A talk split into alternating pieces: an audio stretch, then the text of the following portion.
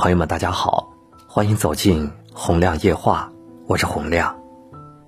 这段时间，大家为了预防疫情，都听从统一指挥，宅在家里，不出门，不聚会，不乱跑。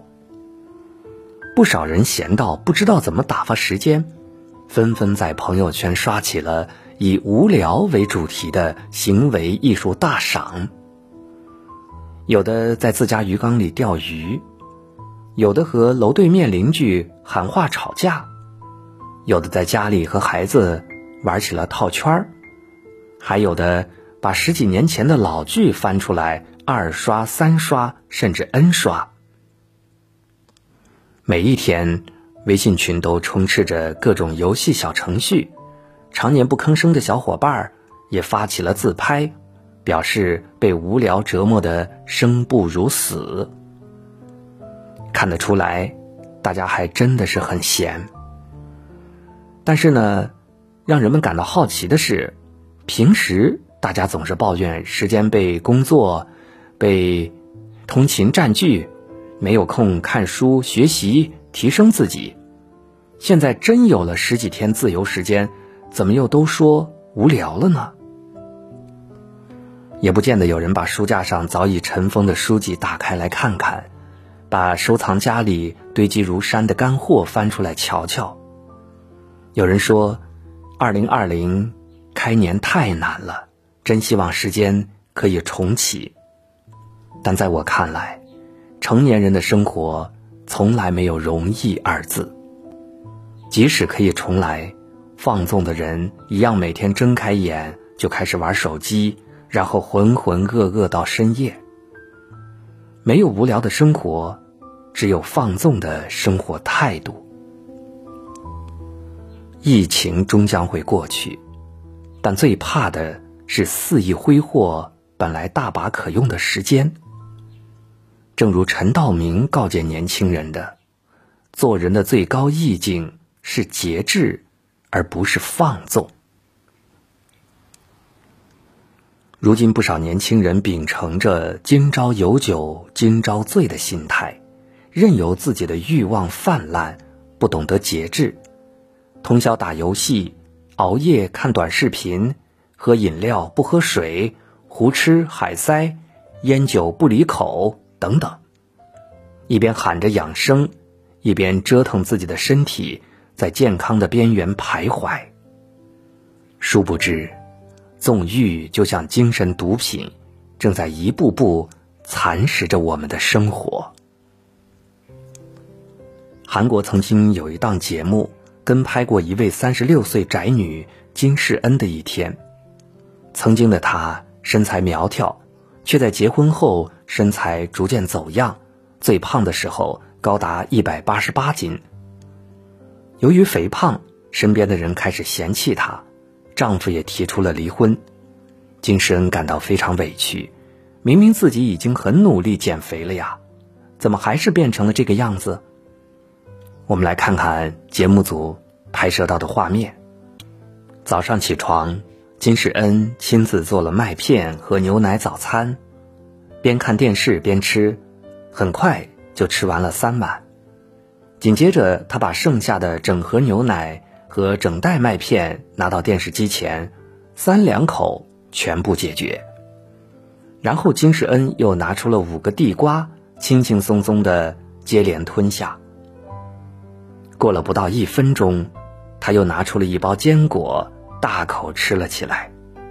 短短一个早上，他吃下了近四千大卡的食物。下午，金世恩来到卖场工作，刚一上班。就拿出九个鸡蛋，一口气吞了下去。中途，同事邀请他一起吃饭，金世恩又饱餐了一顿主食。快下班的时候，竟又跑去便利店买了几根巧克力棒。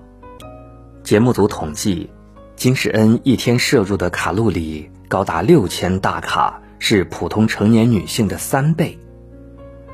由于太过放纵自己的欲望。却从来不懂节制，如今金世恩的精神和身体越来越差。无奈的是，欲望就像沼泽，陷得越深，越难回头。很多人总是口头上说要改变自己，但生活中还是放任自我，到最后只能与期望的目标越来越远。成年人纵欲很可怕，但更可怕的是对下一代的纵欲式培养。一直以来，减负的呼声越来越高，大家都纷纷素质教育、快乐教育。不能让孩子太累，每天就是死读书。但我们要知道，每个人都想做自己喜欢做的事情，特别是孩子。你放任他快乐，他就会彻底松懈。人无远虑，必有近忧。孩子今天放松了，未来就艰难了。日本有一部电视剧。宽松世代又如何？中有一句台词儿，你们觉得接受宽松教育的孩子们结果会变得怎么样呢？变成笨蛋啦！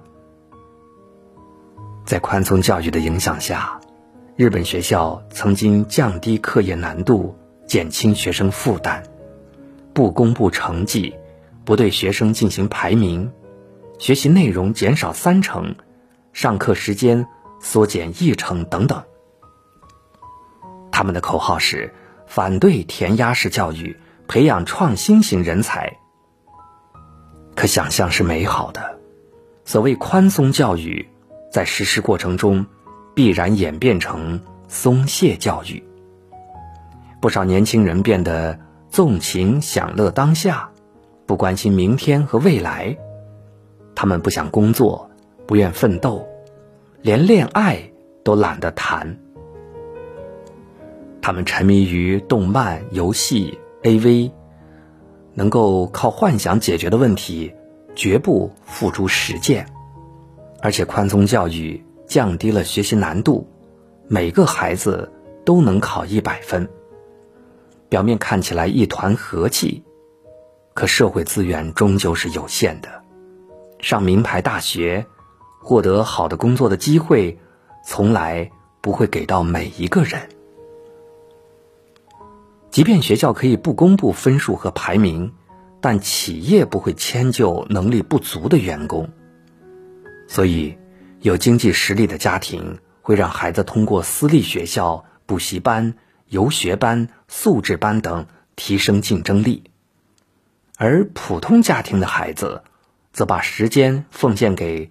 玩耍、游戏、互联网，于是阶层就此分化。复旦大学钱文忠教授说过：“凭什么教育是快乐的？教育里面一定有痛苦的成分，这是不言而喻的。”几乎所有家长都希望孩子能快乐长大，但竞争是大自然的生存法则。没有任何一种生物的童年能在快乐中度过，都要学会生存本领。不吃读书的苦，就要吃生活的苦。所以，快乐教育是一碗彻头彻尾的毒鸡汤，普通家庭的我们往往承受不起。千万不要等到孩子长大后，才开始埋怨。为什么当初没人逼我？